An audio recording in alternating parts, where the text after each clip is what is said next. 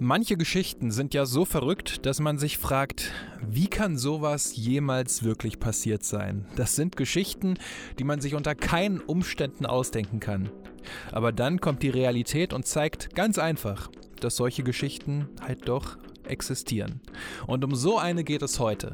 Es geht um den ältesten Fußballverein der Welt. Um einen Betrüger, der sich einen wahnsinnigen Plan ausgedacht hat, um zwei Trillionen Dollar und Sven-Göran Eriksson, der sich durch diesen Plan plötzlich in Nordkorea wiederfindet. Schneid euch an, das hier ist die Geschichte vom Betrug an Notts County. Yeah Fußball, der Podcast mit Daniel Kultau.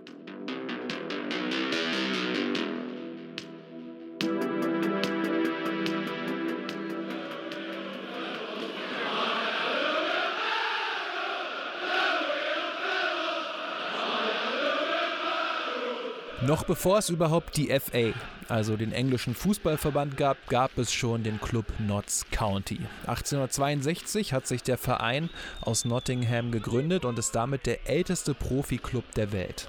Die Trikots sind schwarz-weiß gestreift und deswegen werden die Spieler auch als Magpies, also als Elstern bezeichnet. Und bis auf einen Ausreißer, Anfang der 90er in die erste Liga, ist Notts County aber inzwischen in den Ligen 3 bis 5 zu Hause, also eher unterklassig. Die Fans an der Meadow Lane sind leidenschaftlich und oft auch ziemlich witzig, denn schwarz-weiße Trikots und untere Ligen.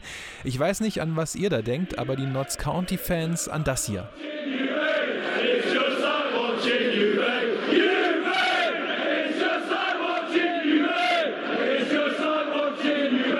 It's just like watching Juve. Also es ist fast so, als wenn man sich Spiele von Juventus Turin anschauen würde. Denn Ganz aus dem Nichts kam dieser Fangesang auch nicht, denn Juventus Turin hat sich 1903 bei Notts County einen schwarz-weißen Trikotsatz besorgt. Das hatte damit zu tun, dass Juventus vorher in Pink gespielt hatte. Und das war dann mit der Wäsche hm, immer ein bisschen schwierig und mit dem Färben nicht so einfach. Und John Savage, das war ein Juve-Gründungsmitglied, erinnerte sich damals an Notts County, ihre schwarz-weißen Trikots und so kam dann die Verbindung zustande. Aber die Freundschaft zwischen den beiden Vereinen, die besteht auch heutzutage noch. Und 2011, als das neue Juventus-Stadion eröffnet wurde, war das erste Spiel im neuen Stadion das zwischen Juventus und Notts County. Endstand 1 zu 1.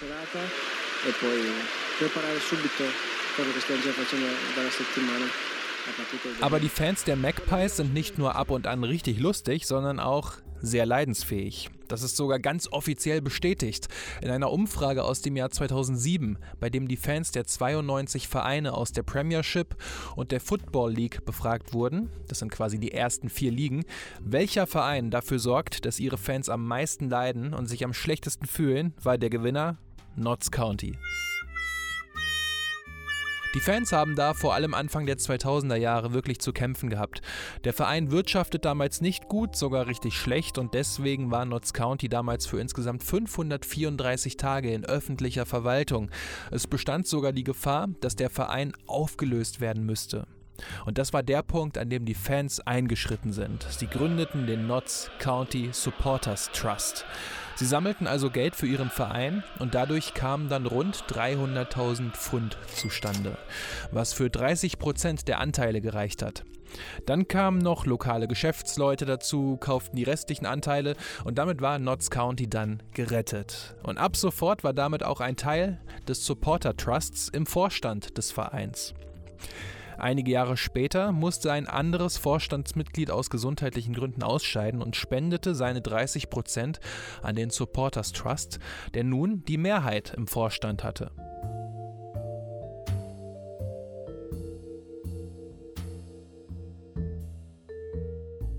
Das klingt jetzt vielleicht alles ein bisschen trocken, aber es wird nochmal wichtig. Da müssen wir jetzt quasi kurz durch. Und zwar für das, was 2009 beim Club passiert.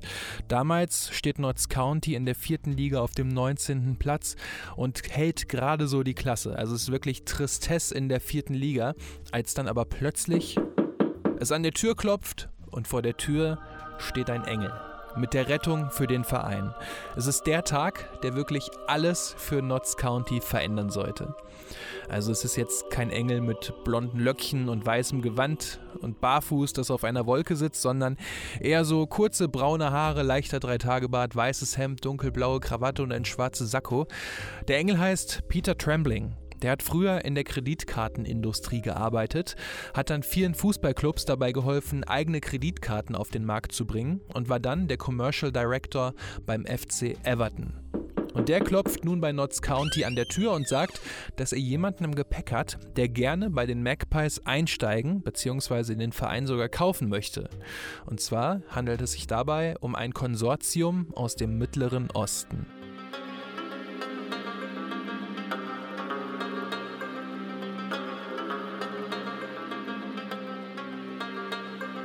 Lee, are you pinching yourself about City's newfound riches? Fever pitch, going mad in Manchester, and um, yeah, it's very exciting. Obviously, being a City fan, you you, you, you can relate to how they're mm. feeling, and they've never had this before, so it's all new to them. And Dennis Stewart hit on a point about saying, I hope the the integrity and, and the identity of the club can somehow remain untouched with with all the money that's coming in. Um, that's that'll be difficult, and mm. um, 2008 ist der Wendepunkt in der Geschichte von Manchester City.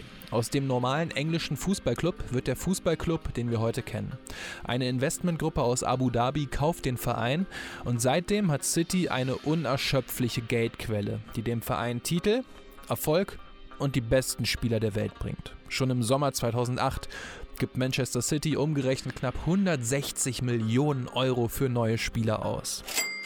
Das ist eine Vorgehensweise, die viele Fußballfans hier in Deutschland kritisch sehen. Sie fürchten unter anderem, dass der Verein komplett umgekrempelt wird und Tradition und die Fans selbst auf der Strecke bleiben.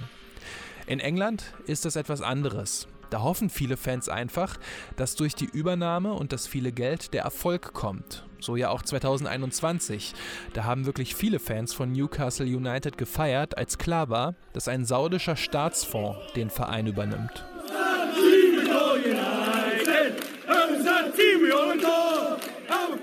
Aber zurück zu den leidenden Fans von Notts County. Die haben nun Peter Trembling und der hat ja anscheinend ein Konsortium aus dem Mittleren Osten am Haken, der Notts County kaufen möchte. Und das könnte natürlich jetzt das Ende der fußballerischen Tristesse bedeuten. John Armstrong Holmes war damals der Präsident des Supporter Trusts von Notts County. Mit ihm musste Trembling quasi sprechen. In dem Podcast Sports Strangest Crimes, The Trillion Dollar Conman von der BBC, erinnert sich Armstrong Holmes daran. We were given the indication that royalty was involved, and the next thing we knew, we hopped on the plane from Birmingham to uh, Bahrain. Also, sie bekamen gesagt, dass eine Königsfamilie beteiligt wäre und kurz darauf saßen sie im Flieger nach Bahrain. Ohne Passkontrolle ging es dann in eine Limousine und dann in ein Ritz-Carlton-Hotel. Am nächsten Morgen ging es dann zu einem Meeting mit einem Konsortium namens Munto Finance. We spent hours upon hours upon hours talking about what the situation was like at football club. They did the most incredible PowerPoint, how it would develop, all the plans. Viel gesprochen und eine mega PowerPoint-Präsentation. Und dann kommt ein weiterer Mann in den Raum. Er hat eine auffällige Statur. Er ist groß, stark übergewichtig, hat einen leicht ungepflegten Vollbart und einen Gehstock, der ihm beim Laufen hilft. Er setzt sich auf einen Stuhl ganz im Hintergrund und hört sich das alles mit an. Es ist der Mann, der hier in dieser Geschichte der Strippenzieher ist. Es ist Russell King.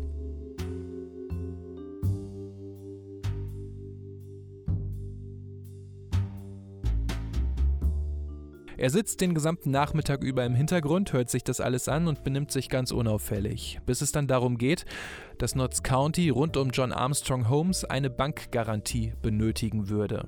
Denn Munto Finance, also das Konsortium, das Notts County kaufen wollte, wollte dies für einen symbolischen Betrag in Höhe von einem Pfund tun also einem Pfund für die Mehrheitsanteile des Supporter Trusts. Und um zu sehen, dass Monto Finance wirklich so zahlungsfähig wäre, um weiteres Geld in den Verein zu pumpen, mussten die Käufer natürlich einen Beleg vorlegen, irgendeinen Beweis, also die schon angesprochene Bankgarantie. Aber wir alle kennen das Problem. Wir wollen einfach nur einen Fußballclub kaufen, dafür einen millionenschweren Vertrag unterschreiben, brauchen doch nur diese verdammte Bankgarantie. Aber dann ist Sonntag und die Bank hat zu. Genauso war das an diesem Tag. Aber dann steht Russell King auf und verschwindet kurz. Und als er wiederkommt. Before we head off for dinner, the bank guarantee, produced by Russell King. But it was a Sunday night, right? And we're going, well, there's clearly Also, Russell King kam mit der Bankgarantie über 5 Millionen Pfund an einem Sonntag zurück und das hat bei John Armstrong Holmes Eindruck hinterlassen. Das müssen wichtige und einflussreiche Leute sein, dachte sich Holmes.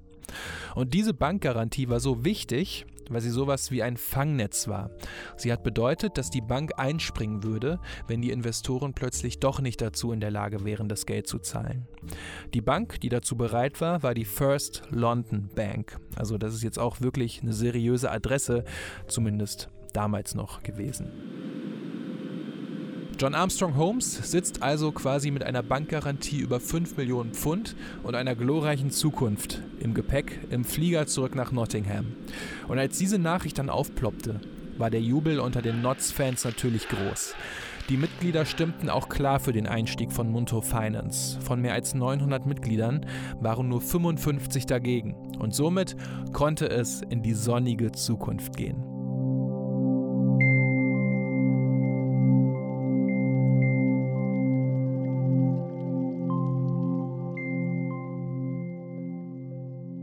Peter Trembling, wie gesagt, das ist der Engel mit den kurzen braunen Haaren, der im Kreditkartenbusiness gearbeitet hat, wurde als neuer Präsident des Vereins etabliert, quasi als Vertreter von Munto Finance. Aber über die eigentlichen Geldgeber aus dem Hintergrund wussten die Fans und Medien ja, dann doch recht wenig.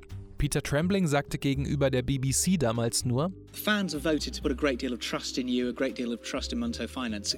Can you tell us a bit about the people? I mean, you're, you're signing the checks, but it's not your money.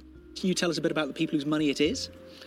These are people who have invested many different types of businesses around the world. Football is a passion of theirs. I've known some of these people for a number of years. They've wanted to acquire a football club for some time. And pound for pound, this is as good as it gets. Also das ist dann schon sehr diskret, denn während es bei Manchester City ein Jahr zuvor mit Sheikh Mansour einen ganz konkreten Namen gab, war das bei Notts County nicht der Fall. Aber was bei Manchester City gut war, konnte doch bei Notts County auch nicht schlecht sein. Oder?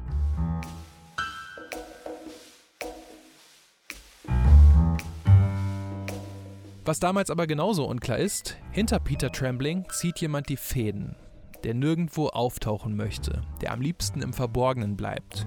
Der Mann, der die Bankgarantie auch an einem Sonntag besorgen kann. Das ist Russell King.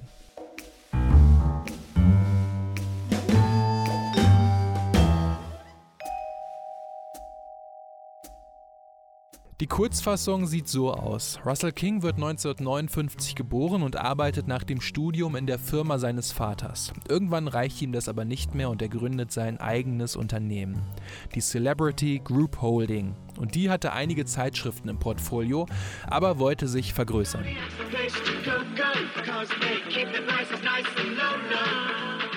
Also kaufte Russell King 1988 Zodiac Toys, die damals führende englische Spielwaren-Supermarktkette, die es schon seit 1969 gab. Ein Jahr später war sie dann aber insolvent und musste die knapp 90 Filialen im ganzen Land schließen. Mehr als 1000 Menschen waren damals ihre Jobs los. Mitarbeitende aus der damaligen Zeit berichten, dass es finanziell schon vor Russell King schwierig war. Doch als Russell King kam, hat er erstmal viel dafür getan, neuen Schwung in die Kiste zu bringen. Das gelang allerdings nicht. Klar, finanziell war Zodiac Toys, wie schon gesagt, vorher schon etwas angeschlagen, aber dann plötzlich war ein Großteil des Geldes verschwunden. Oder sehr schnell weg zumindest.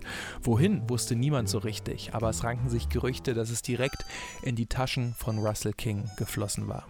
Naja, und während die Mitarbeitenden sehen müssen, wie sie über die Runden kommen, taucht Russell King erstmal ab und lebt weiter einen sehr hohen Lebensstandard. Doch um den zu halten, benötigt Russell King Geld. Und ein knappes Jahr später wird ihm das dann zum Verhängnis, denn er fordert von der Versicherung 600.000 Pfund für seinen Aston Martin Zagato. Der soll nämlich gestohlen worden sein. Das ist zumindest das, was Russell King behauptete. Das Auto wurde jedoch wenig später in einer Garage eines Geschäftspartners gefunden. Russell King hatte also gelogen und einen Geschäftspartner dazu gebracht, ihm beim Versicherungsbetrug zu helfen. Denn Russell King war schon damals sehr, sehr manipulativ. Vor Gericht sagte Russell King, dass ihm die finanziell schwierige Situation nach dem Ende von Zodiac Toys dazu gebracht hätte. Er hatte außerdem schon fünf seiner Luxusautos und einige Wohnungen verkauft, um über die Runden zu kommen, doch das hätte nicht gereicht. Die Richter hatten kein Mitleid mit ihm und verurteilten Russell King daraufhin zu zwei Jahren Gefängnis wegen Betrugs. Das war dann mutmaßlich nicht das erste Mal, dass Russell King als Betrüger unterwegs war, aber das erste Mal, dass er gefasst und verurteilt wurde. Und nach seiner Haftentlassung war er an vielen weiteren dubiosen Geschäften beteiligt. Eines davon, ohne jetzt zu kompliziert werden zu wollen, war die Belgravia Financial Services Group. Die Firma hat sich besonders an reiche Menschen gerichtet und damals versprochen, risikofrei anzulegen und sehr hohe Gewinne einzufahren. Viel besser geht's ja eigentlich kaum, oder? Aber gut, auch da ist Russell King am Ende mit rund 670.000 Pfund an gestohlenem Geld rausgegangen. Und zwar nachdem sein Geschäftspartner gestorben ist. Darunter, unter diesen 670.000 Pfund, war auch Geld, das der Witwe zugestanden hätte. Kein Cent davon hätte eigentlich zu Russell King gehört. Und als es dann immer ernster wurde und die Polizei auf seinen Spuren war, kaufte er sich das nächste Ticket und floh wenig später 2008 nach Bahrain. Übrigens, nach seiner Verurteilung hielt sich Russell King im Hintergrund auf, eher so in der zweiten Reihe, er wollte nirgendwo mehr auftauchen. Und daher unterschrieb er auch Verträge nicht mehr mit seinem Klarnamen, sondern nutzte immer wieder den Namen Lord V. Ja genau, von dem Bösewicht aus Harry Potter, dessen Namen nicht genannt werden darf. Lord V. Wenig später gründete Russell King dann eine neue Firma, und die ist so skurril und hat so einen verrückten Plan, dass sich diese Geschichte niemand hätte ausdenken können. Aber erstmal wieder zurück an die Meadow Lane zu Notts County.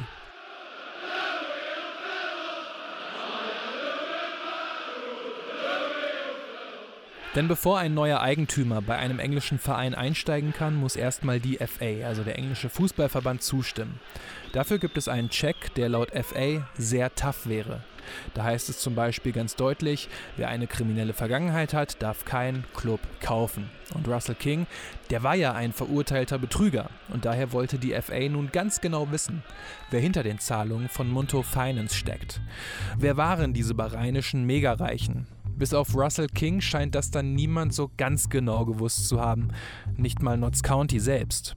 Und Paul Fallon, das ist ein Anwalt von Notts County, sollte die FA nun überzeugen, dass Russell King nicht dahinter stecken würde und dass dies alles schon irgendwie seine Richtigkeit hätte. Er sagte, dass Russell King nur beratend aktiv gewesen wäre und I did what lawyers who haven't got a case do. You fill a very small clip file with quite a lot of paper and the key document like on page six simply said Munto is owned by undisclosed interests under a discretionary trust. And that's true. And I thought there's no way the Football League will go with that. But that's the best I could do. If the Football League had said, yeah, but who are they? We deal in fitness and properness. You can't do fitness and properness on unidentified individuals. They never said that. They said, oh, that's fine. Good. Thank you very much for coming along. Das war Paul Fallon erneut in dem BBC-Podcast Sports Strangest Crimes und da sagt er, dass Munto Finance von einer Person geführt wird, die sie nicht bekannt geben wollen, der sie aber vertrauen. Paul Fallon war selbst der Meinung, dass dies niemals reichen würde. Aber das tat es dann. Es reichte tatsächlich. Die FA nickte diese Erklärung ab und dann war es perfekt. Munto Finance und Russell King stiegen bei Notts County ein. Und mit Munto Finance und der großen Kohle kommen natürlich auch die großen Namen.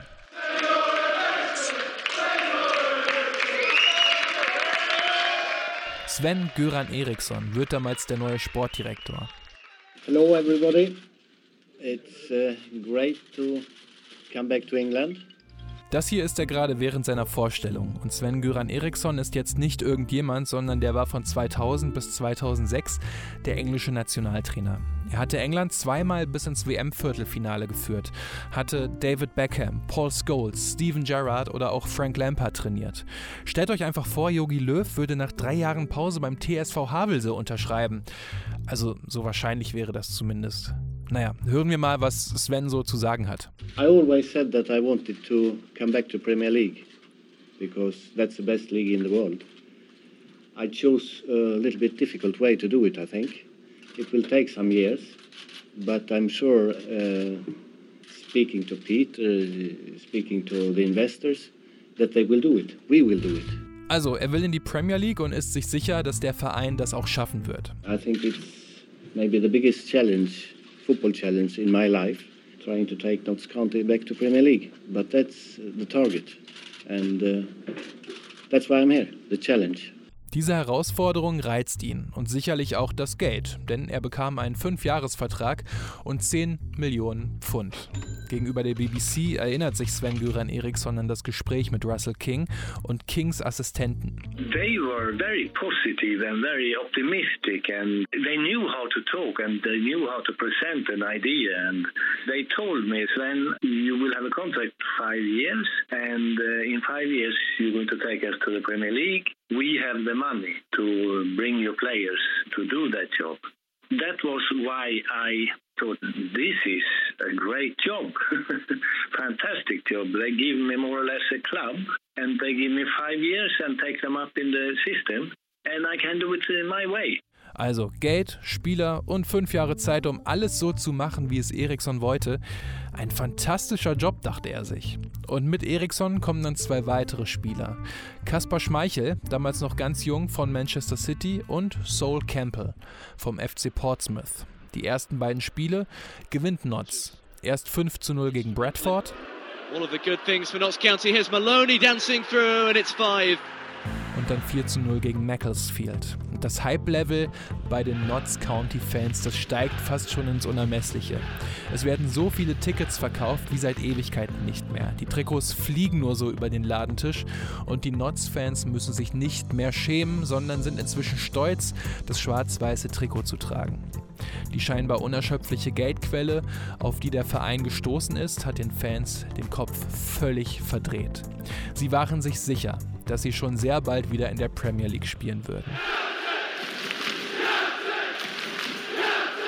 Und was damals für Namen an der Meadow Lane gerüchtet werden, ist für einen Viertligisten völlig wahnsinnig. Aber es geht um Namen wie Luis Figo, Roberto Carlos oder sogar David Beckham wird mit Notts County in Verbindung gebracht. Ein richtig großer Name war ja aber schon da, Sol Campbell, zwar schon 34 Jahre alt und zuletzt nach seinem Aufenthalt beim FC Portsmouth vereinslos, aber vor drei Jahren stand er für Arsenal London noch im Champions League-Finale, spielte für England bei der WM und bestritt für England 73 Länderspiele. Er selbst sagte damals: Obviously, you know, Notts County, oldest club in the world, fantastic kind of heritage. Want to be a part of that. I've spoken to all the people who are concerned with the club, and you know they've guaranteed me that the club is going to you know definitely move forward. Not uh, you know every three four months they're going to you know crack on and keep on going because they've got ambitions to to eventually get into the Premier League, and uh, I do believe the people who are behind this, it, from the manager to to the hierarchy, they definitely want that, and uh, it's achievable. Also er glaubte quasi an das Projekt, aber vielleicht haben ihn auch die rund 40.000 Pfund pro Woche überzeugt. Das war damals mehr als einige seiner Teamkollegen im gesamten Jahr bekamen. Seinen ersten Auftritt hatte Sol Campbell dann am achten Spieltag, nachdem er sich fit trainiert hatte, beim Auswärtsspiel in Morecambe. Viele Fans aus Nottingham reisen damals mit, weil sie unbedingt ihren Neuzugang sehen wollen. Aber das Debüt, das geht mal richtig in die Hose. And Sol was nowhere to be seen as the Shrimps broke the deadlock on 36 minutes. Veteran skipper Jim Bentley with the finish. Mit 1 zu 2 verliert Notts County und hat dabei auch echt viel Pech im Abschluss. Ein Kopfball geht kurz vor dem Schlusspfiff an den Pfosten, ein Seitfallzieher von Kaspar Schmeichel geht auch nur ganz knapp vorbei. Und nach dem Spiel schnappt sich ein BBC-Reporter dann Sol Campbell. 800 Notts fans here today, Sol.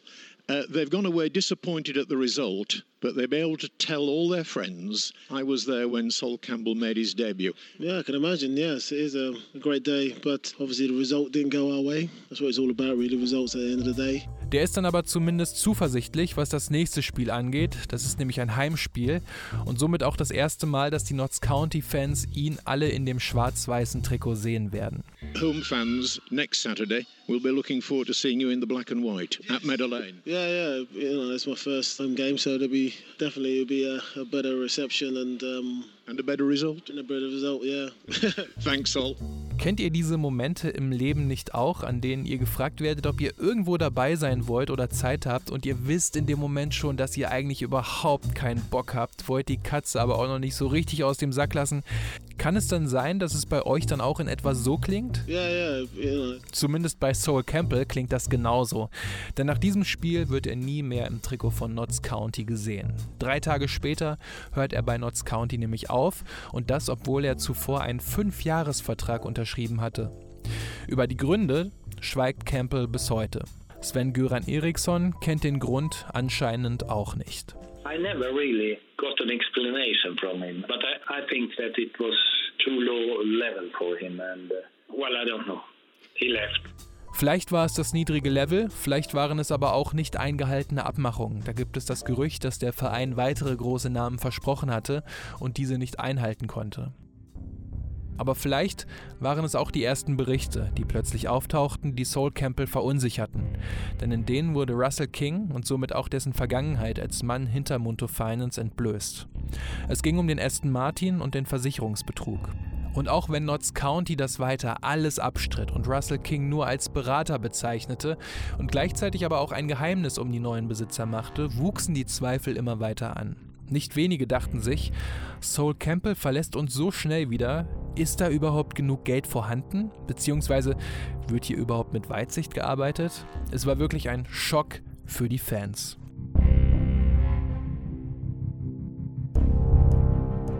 Aber wenn ihr jetzt denkt, dass diese Geschichte schon verrückt genug ist, dann liegt ihr damit nicht völlig falsch, aber eigentlich geht es jetzt erst so richtig los. Denn Notts County war für Russell King nicht das Endziel, sondern nur eines von mehreren kleinen Zahnrädern. Ein kleines Zahnrad, das er brauchte, um vertrauenswürdig zu wirken. Noch bevor Russell King bei Notts County eingestiegen ist, ist er ja 2001 nach Bahrain geflüchtet, denn unter anderem die Polizei war ihm ja auf den Fersen. Russell King versteckte sich dann in Bahrain, lebte weiterhin ein luxuriöses Leben, tüftelte da aber schon an seinem nächsten Betrug. Und das ist der schon angesprochene Plan. Es ist so ein verrückter Plan, dass nur Russell King ihn sich hätte ausdenken können.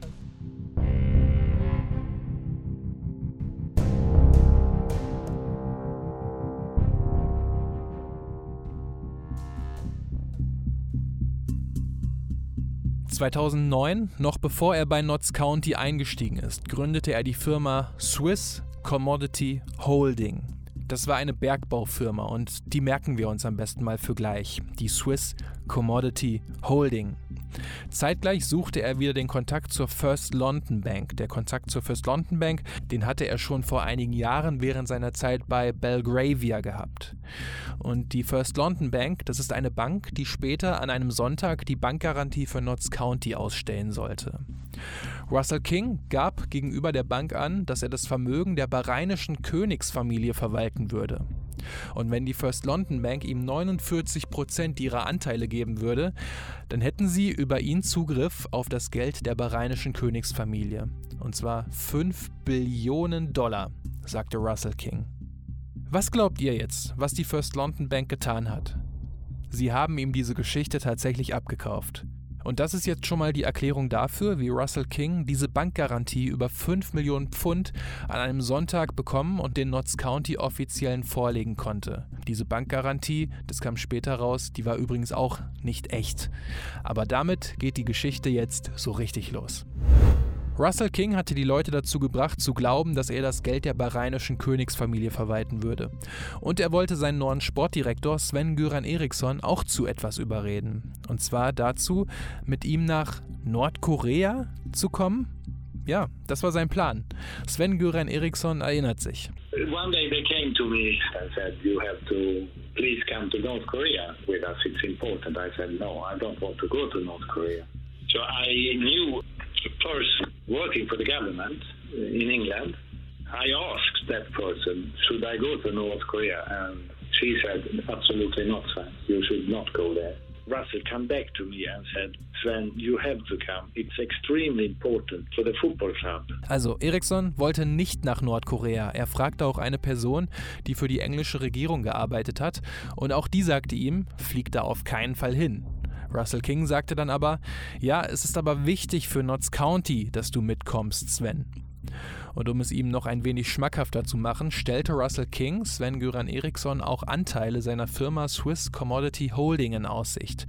Und das war laut King kein mittelständisches Familienunternehmen, sondern die größte Bergbaufirma der Welt. Die Vermögenswerte dieser Firma würden bei 2 Trillionen Dollar liegen. Kurz zum Verständnis. Nach der Millionen kommt die Milliarde, dann kommt die Billionen, dann kommt die Billiarde und erst dann die Trillionen. Und davon hatte Swiss Commodity Holding laut Russell Kings Behauptungen gleich zwei. Zwei Trillionen Dollar. Und was er damit wollte? Die alleinigen Rechte, um die Mineralien wie Kohle, das Eisen und das Gold aus Nordkorea abzubauen. Im Gegenzug dafür hätte er Nordkorea Billionen Dollar geboten, was das Land durch die Sanktionen ja dringend brauchen würde, und zusätzlich noch Öl aus dem Bahrain. Und dieser Deal sollte auf dieser Reise nun in trockene Tücher gebracht werden und auf Sven-Göran Eriksson sollte noch eine ganz spezielle Aufgabe warten. Mit ihm im Flugzeug sitzt damals noch ein anderer Mensch, und zwar ein bahrainischer Prinz, ein Mitglied der königlichen Familie, so stellt Russell King ihn zumindest vor. Aber wie schon als die Notts County Verantwortlichen nach Bahrain kamen, war es auch hier jemand, den Russell King extra engagiert hatte, um diese Rolle zu spielen. Das war kein echter Prinz und erst recht kein Mitglied der königlichen Familie aus Bahrain. Die königliche Familie gab später Interviews, in denen sie sagte, dass sie mit Russell King absolut nichts zu tun hätte.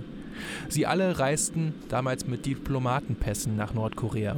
Und die sind überhaupt nicht einfach zu bekommen.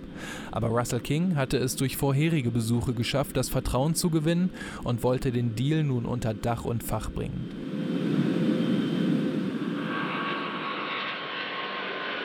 Und dann landete der Reisetrupp in Pyongyang. Wie wichtig dieses Treffen war, also wie sehr sich Russell King da hochgelogen hatte, zeigt, dass er von Kim Jong-nam empfangen wird. Das war damals ein hochrangiger Politiker aus dem nordkoreanischen Parlament. Ein Zeichen dafür, dass sich Nordkorea etwas von diesem Deal versprach. Eine solche Begrüßung, die bekam damals nicht jeder. Aber was sollte eigentlich Sven Göran Eriksson in Nordkorea tun? Zum einen macht es natürlich Eindruck, wenn so ein internationaler Sportstar in das Land kommt. Nordkorea nutzt solche Gelegenheiten natürlich auch gerne aus, um darüber zu berichten. Also quasi schaut es euch an, Sven Göran Eriksson besucht unser großartiges Land, weil er das so toll findet. Aber zum anderen ging es auch darum.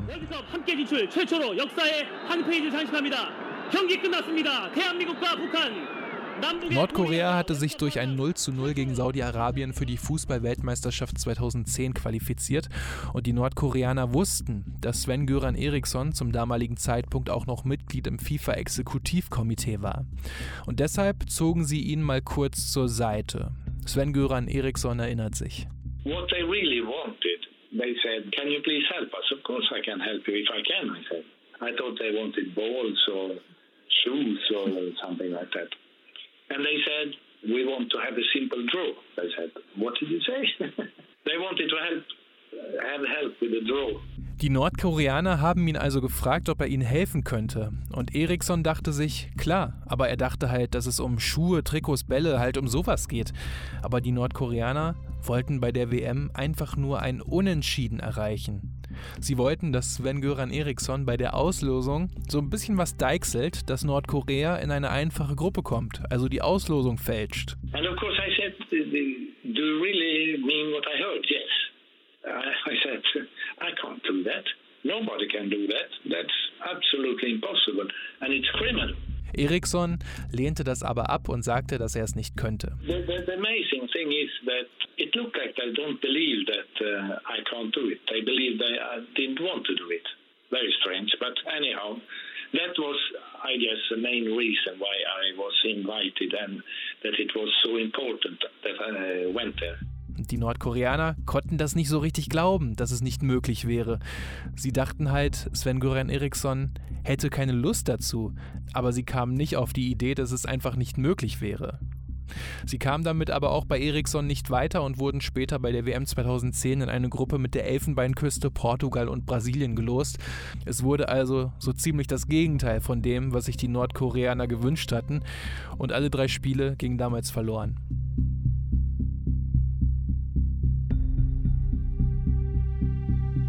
Dieser Deal war also nicht möglich, doch die Unterschriften zwischen Nordkorea und der Swiss Commodity Holding sollten ja noch folgen und die waren dann nur noch Formsache. Russell King hatte damit also die exklusiven Rechte, um Gold, Silber, Eisen, Kohle und alles, was es da sonst noch für Mineralien unter der Erde in Nordkorea gibt, abzubauen. Wie er die dann aus dem Land bekommen hätte, das ist schon wieder eine ganz andere Frage. Schließlich sind die Sanktionen gegen Nordkorea hart. Vermutlich wäre es sogar einfacher gewesen, Steine vom Mars auf die Erde zu bringen, aber es war erstmal geschafft. Russell King hatte mit der Swiss Commodity Holding die Rechte erlangt, in Nordkorea die Mineralien abzubauen. Er hatte vorgespielt, dass seine Firma rund 2 Trillionen Dollar wert wäre. Zuvor hat er sich dafür 49 Prozent der First London Bank ergaunert und das alles auf dem Fundament, dass er das Vermögen der bahrainischen Königsfamilie verwaltet, was er nie tat. Swiss Commodity Holding war von jetzt auf gleich die mit Abstand größte Bergbaufirma der Welt. Selbst andere Bergbaufirmen wunderten sich schon, woher diese Firma plötzlich kommen würde, aber Russell King hatte noch ein weiteres Ziel mit der Swiss Commodity Holding. Er wollte die Firma nämlich an die Börse bringen. Gerade mit den Rechten aus Nordkorea und der First London Bank im Rücken versprach er sich einiges. Und als Werbemittel bzw. fürs eigene Image sollte Notts County herhalten. Was ein Plan.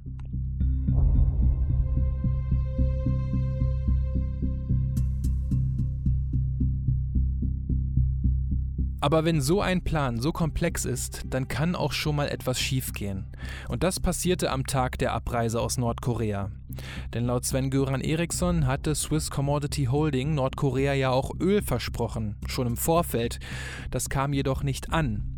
Ob es daran lag, dass es nie Öl gab oder ob es die Sanktionen waren, ist nicht klar, aber Russell King merkte in dem Moment, dass es langsam ungemütlich für ihn werden würde.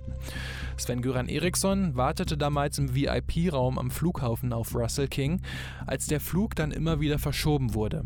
I went to the interpreter and asked, what's happening? Are we going home? You will at least come home. Also fragte er den zuständigen Nordkoreaner, wann sie denn jetzt nach Hause fliegen könnten. Und dieser antwortete nur, zumindest sie werden nach Hause fliegen.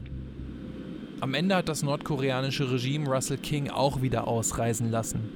Und in Peking verschwand Russell King dann. Er machte sich aus dem Staub und Sven-Göran Eriksson musste alleine zurück nach London reisen. Sven-Göran Eriksson erinnerte sich damals, dass Russell King auf dem Rückflug keinen Ton sagte und dann in Peking aus dem Flugzeug stürmte und durch den Flughafen rannte. Zumindest so gut, wie es ein riesiger, stark übergewichtiger Mann mit einem Gehstock konnte.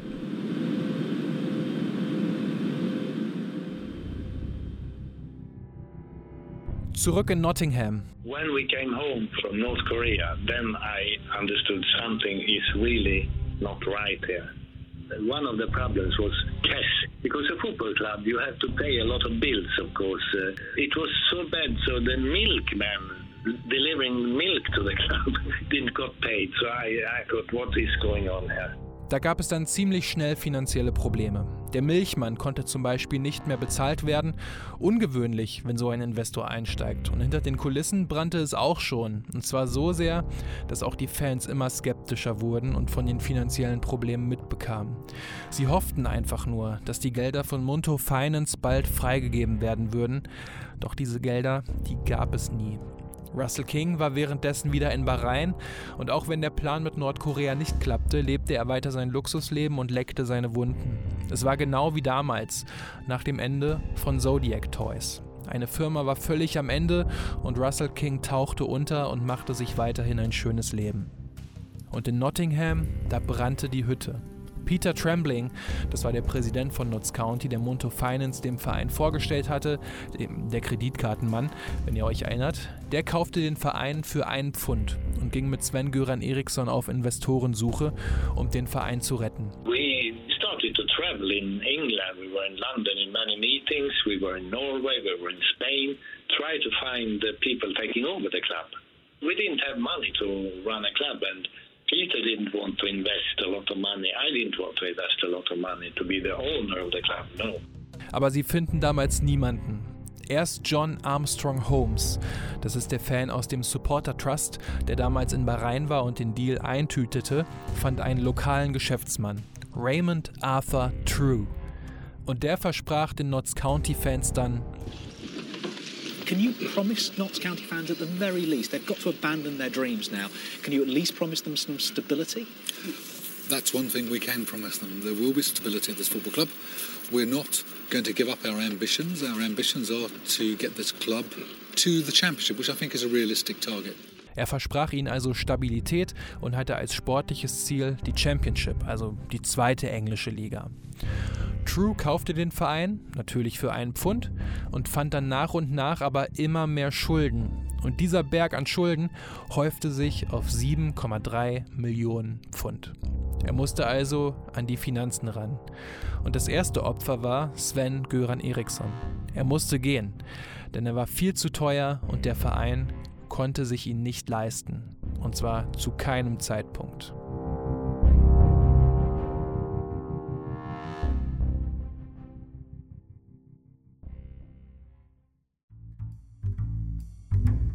Während nun also in Nottingham versucht wird, die Finanzen gerade zu rücken, sitzt Russell King in Bahrain und genießt das Leben. Aber er sitzt dort auch fest. Denn schon seit einigen Jahren waren ihm die Ermittlerinnen und Ermittler auf der Spur. Und als er aus Nordkorea wieder in Bahrain landete, nahm ihm das bahrainische Regime den Pass ab. Er konnte also nicht mehr aus dem Land raus und saß nun in dem Land fest. Die ermittelnden Personen hatten ihn also gefangen und weil Russell King einfach nicht aufhören konnte zu betrügen, lieferte er ihnen immer weiter neues Futter. Er gründete zwei Zeitschriften. Eine davon nannte er Financial Times Business Arabia. Die hatte jedoch überhaupt nichts mit der renommierten Financial Times aus England zu tun, was Russell King jedoch stets behauptete. Und damit lockte er so einige Kunden an, die große Summen an Werbegeldern zahlten. Gleichzeitig bezahlte Russell King aber auch seine Autorinnen und Autoren nicht immer rechtzeitig und manchmal sogar überhaupt nicht. 2018, da war es dann soweit.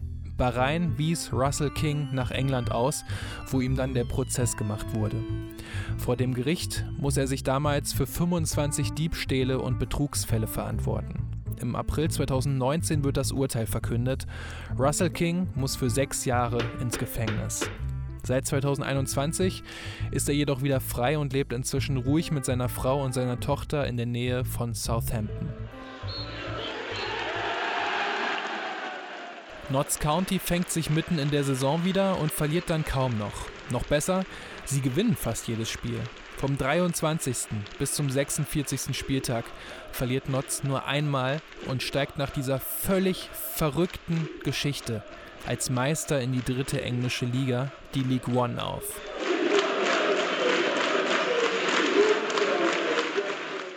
Fünf Jahre lang kann sich Notts County in der dritten Liga halten. Inzwischen spielt das Team jedoch in der fünften englischen Liga.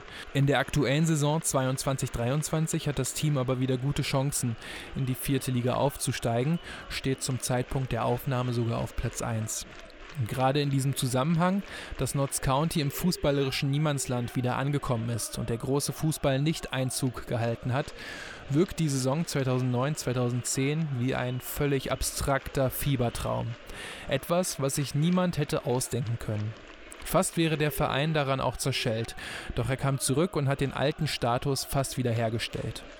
Anfang der 2000er Jahre waren es die Notts County Fans, die die größte Leidensfähigkeit mitbrachten. Das ist heute nicht anders, aber das ist ja vielleicht auch nicht ganz schlecht. Und eine völlig verrückte Geschichte gehört inzwischen auch zur Historie des Clubs.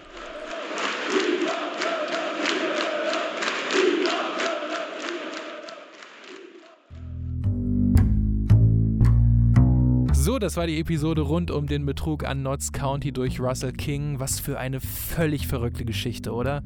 Da fällt mir auch nichts Vergleichbares ein. Und als ich den Fall recherchiert habe, habe ich mir jetzt laut loslachen müssen, weil es einfach zu skurril war und immer kam noch eine Geschichte drauf und noch was drauf und es hat nicht aufgehört. Naja, was sagt ihr zu diesem Betrug an Notts County? Kennt ihr da denn vielleicht vergleichbare Fälle? Schreibt es doch gerne mal in die Kommis, natürlich gerne auf äh, YouTube, Twitter oder auch auf Insta. Die ganzen Daten gibt es natürlich in den Show Notes oder auch direkt auf hierfußball.de. Ansonsten, ganz kurz noch, war das hier die letzte Episode für das Jahr 2022 und da möchte ich mich nochmal ganz herzlich bei euch für euren Support bedanken. Sei es durch die Zahlen, die sich wirklich richtig, richtig toll entwickelt und verbessert haben, die Leute, die mich bei Patreon unterstützen oder auch die vielen Nachrichten und Kommentare. Ich freue mich wirklich sehr, wenn ihr euch meldet und eure Zeit opfert, um mir zu schreiben, was euch gefallen oder auch nicht gefallen hat. Das ist auch wirklich kein Gelaber. Ich freue mich da wirklich drüber ähm, und bin sehr dankbar und würde mich freuen, wenn das alles so bleibt, weil ich mag euch einfach auch sehr, sehr gerne und bin froh, dass ihr so eine tolle Community seid ja, das wollte ich nur noch mal loswerden. Ansonsten war es das jetzt aber. Ich wünsche euch frohes Weihnachtsfest, wenn ihr das jetzt vor Weihnachten noch hört. Schon mal einen guten Rutsch ähm, und ein tolles Jahr 2023. Ich hoffe, dass sich alle eure Wünsche erfüllen. Vielen lieben Dank fürs Zuhören und macht's gut.